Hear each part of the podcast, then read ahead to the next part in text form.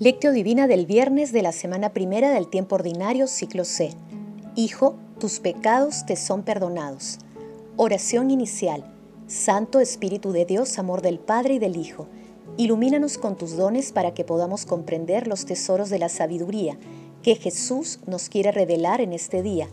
Otórganos la gracia para meditar los misterios de la palabra y revélanos sus más íntimos secretos Madre Santísima, intercede ante la Santísima Trinidad por nuestra petición. Ave María Purísima, sin pecado concebida. Paso 1. Lectura. Lectura del Santo Evangelio según San Marcos, capítulo 2, versículos del 1 al 12. Cuando a los pocos días Jesús volvió a Cafarnaúm, se supo que estaba en casa. Acudieron tantos que no quedaba sitio ni siquiera junto a la puerta, y él les anunciaba la palabra. Entonces le trajeron entre cuatro a un paralítico, y como no podían acercarlo a Jesús a causa del gentío, abrieron el techo encima de donde estaba él, y a través de la abertura que hicieron descolgaron la camilla con el paralítico. Viendo Jesús la fe que tenían, le dice al paralítico, Hijo, tus pecados te son perdonados. Unos escribas que estaban allí sentados pensaban en sus corazones, ¿por qué éste habla así? Blasfema. ¿Quién puede perdonar los pecados sino solo uno, Dios? Jesús dándose cuenta enseguida de lo que pensaban les dijo, ¿por qué piensan así en sus corazones? ¿Qué es más fácil decirle al paralítico? Tus pecados te son perdonados o decirle levántate, toma tu camilla y camina? Pues para que sepan el Hijo del Hombre tiene poder en la tierra para perdonar los pecados. Dice al paralítico, a ti te digo, levántate toma tu camilla y vete a tu casa. Se levantó inmediatamente, tomó su camilla y salió a la vista de todos. Se quedaron admirados y daban gloria a Dios diciendo, Nunca hemos visto una cosa igual. Palabra del Señor, gloria a ti, Señor Jesús.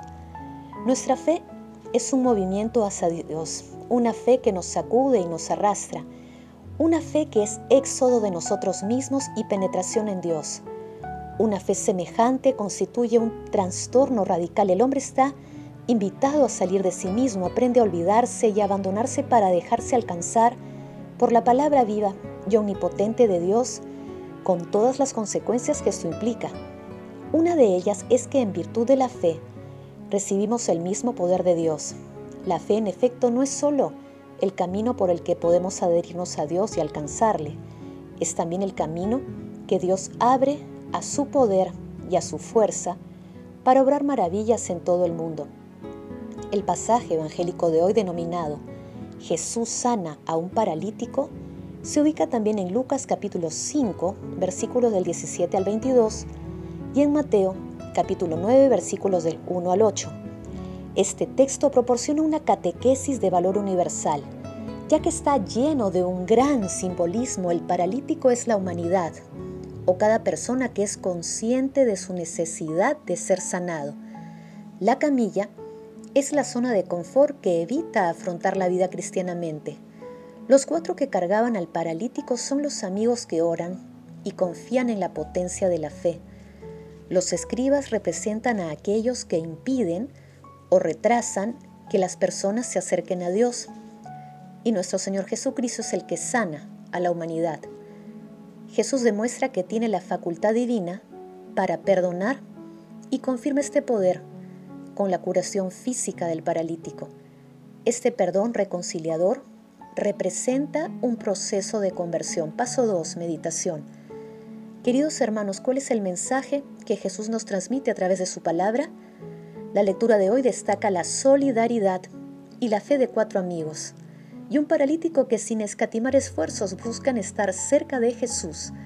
Nuestro Señor Jesucristo se compadece y restablece la salud espiritual y corporal del paralítico. Pero meditemos en la sucesión de hechos, ya que la curación del paralítico se realizó en dos momentos y en las dos ocasiones, gracias a la intervención de otras personas. Lo primero que hizo Jesús fue perdonar sus pecados gracias a la intercesión de sus amigos. Seguramente nuestro Señor Jesucristo consideraba que el paralítico necesitaba en primer lugar la misericordia esperanzadora de Dios antes que la sanación del cuerpo.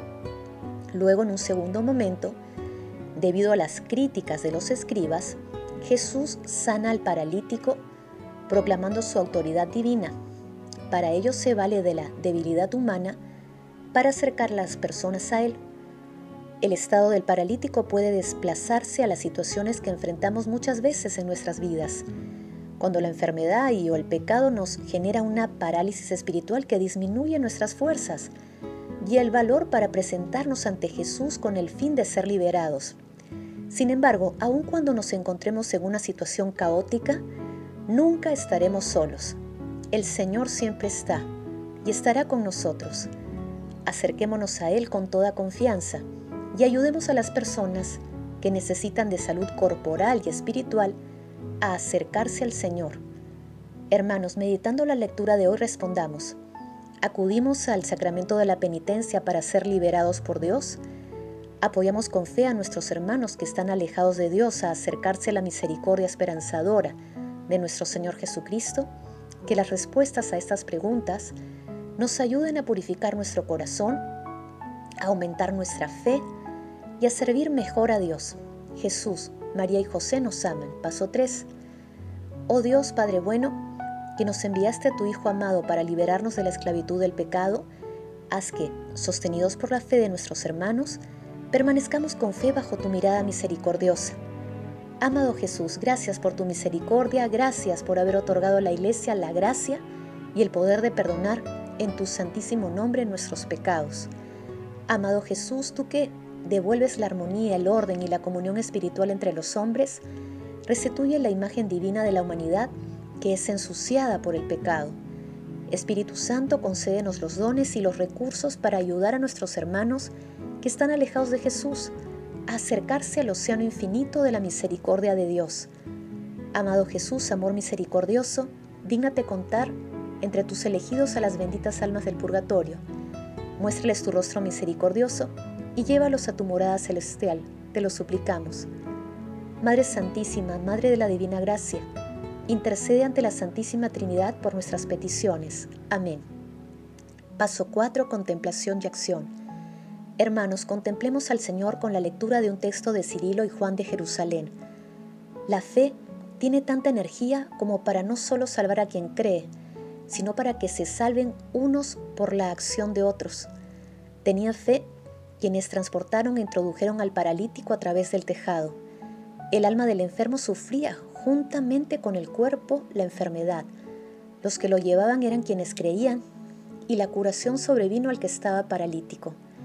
Pero si no tienes ninguna fe o la tienes escasa, clemente es el Señor para volverse propicio hacia ti cuando te conviertes. Con sencillez di simplemente, creo Señor, pero aumenta mi fe.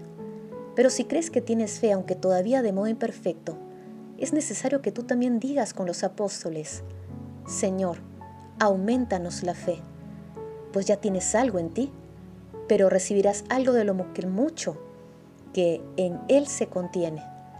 Queridos hermanos, hagamos el compromiso de pedir al Espíritu Santo la fe, la fortaleza para contribuir a que nuestros hermanos que están alejados de los preceptos cristianos se acerquen al mar infinito de la misericordia de nuestro Señor Jesucristo.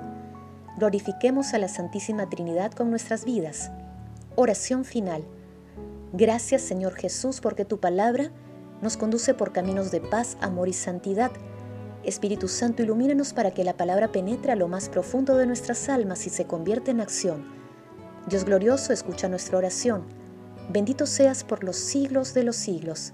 Madre Santísima intercede ante la Santísima Trinidad por nuestra petición. Amén.